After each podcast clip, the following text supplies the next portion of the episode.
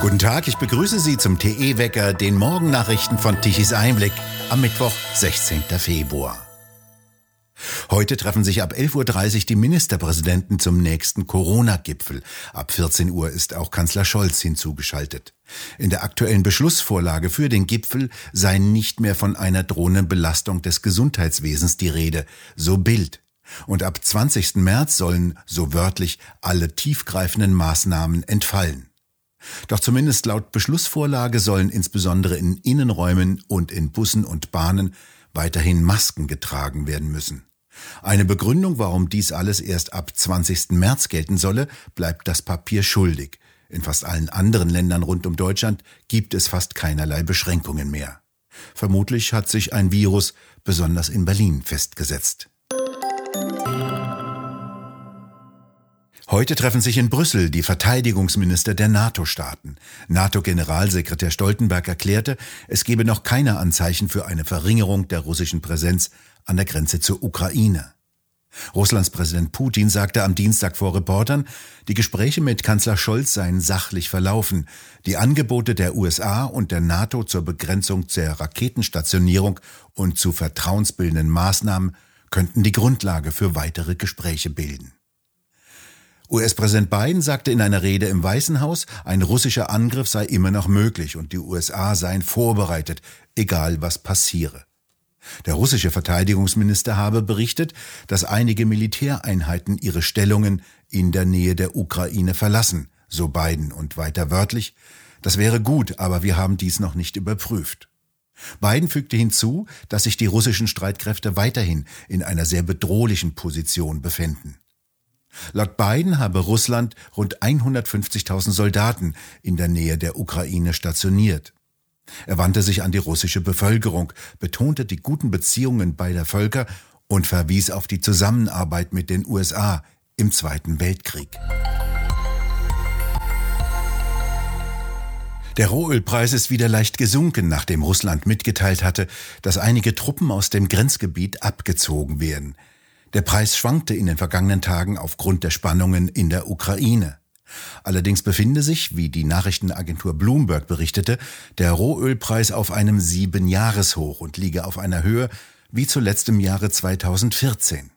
Das Angebot könne mit der boomenden Nachfrage nicht Schritt halten. Der Energiehunger der Industrieländer sei derzeit besonders hoch.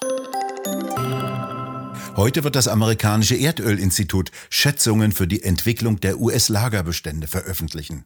Den Regierungsdaten zufolge sind die Bestände am wichtigsten Lagerzentrum in Oklahoma in den letzten fünf Wochen gesunken. Auch amerikanische Ölgesellschaften wollen ihre Ölproduktion in den USA steigern. Angesichts der sehr hohen Ölpreise lohnt die aufwendigere Schieferölgewinnung wieder. Begrenzender Faktor sei jedoch der Mangel an qualifizierten Arbeitskräften, sagte das Beratungsunternehmen Evercore. In Kanada kämpft Premierminister Trudeau immer verzweifelter gegen die noch starken Proteste und Demonstrationen gegen seine Politik. Er versuchte jetzt, die Proteste der Trucker dadurch zu unterbinden, indem er die Spendenflüsse unterbricht. Am vergangenen Montag hatte er einen Notstand erklärt. Daraufhin hatte seine Finanzministerin verkündet, dass sie die Banken dazu verpflichtet, ihre Beziehungen zu Personen, die an den Blockaden beteiligt seien, zu melden. Banken würden die Befugnis erhalten, solche Konten ohne Gerichtsbeschluss einzufrieren.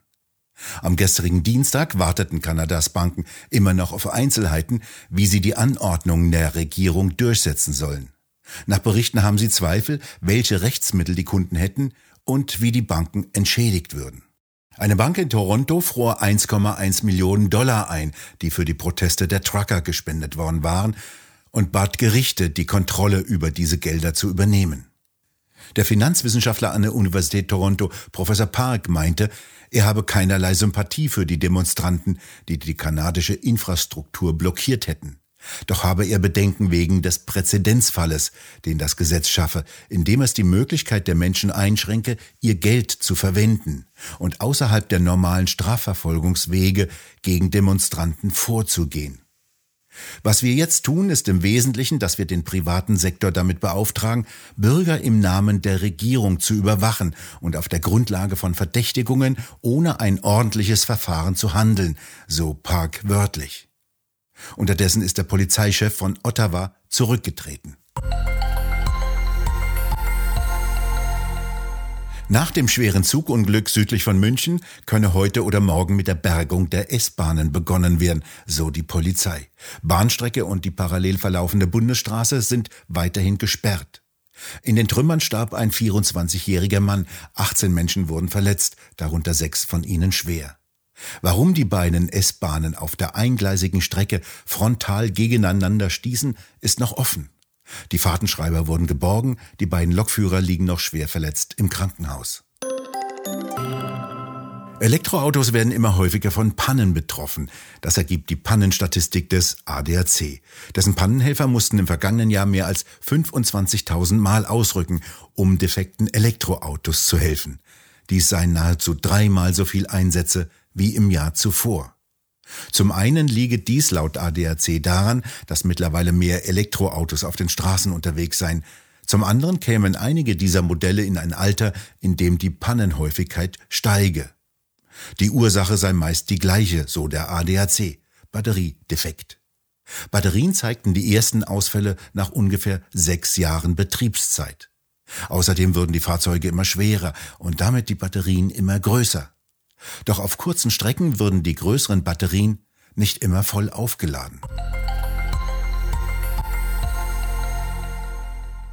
Im Oktober 1983 protestierten in Bonn und weiteren Städten über eine Million Menschen. Im November stimmte auch die SPD, deren Kanzler Helmut Schmidt den NATO-Beschluss einst mitinitiiert hatte, nahezu geschlossen dagegen.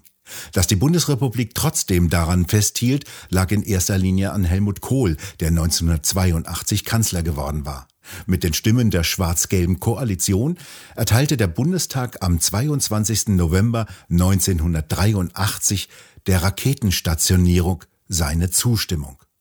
Olaf Scholz trat damals dafür ein, den Bundestagsbeschluss durch massenhaften Protest wieder rückgängig zu machen.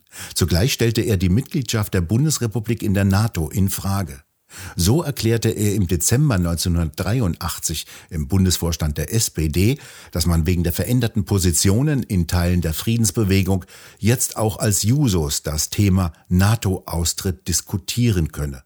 Und in einem Aufsatz über Aspekte sozialistischer Friedensarbeit betonte er, dass längerfristig auch die Frage der militärischen Integration der BRD in die NATO auf der Tagesordnung stehen werde. Dies schreibt Historiker Hubertus Knabe über das erste Leben des Olaf Scholz. Wo? In der neuesten Druckausgabe von Tichys Einblick. Dieses fein und sorgfältig gedruckte Heft finden Sie im gut sortierten Zeitschriftenhandel oder direkt im Onlineshop bei www.tichiseinblick.shop auf der Webseite. Dort können Sie die Ausgabe auch als PDF-File herunterladen.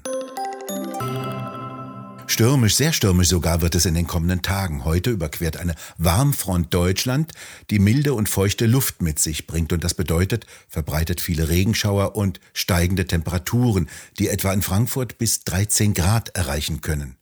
Über Skandinavien bildet sich dann ein sehr kräftiges Sturmtief aus mit einem extrem niedrigen Luftdruck von nur 967 Hektopascal.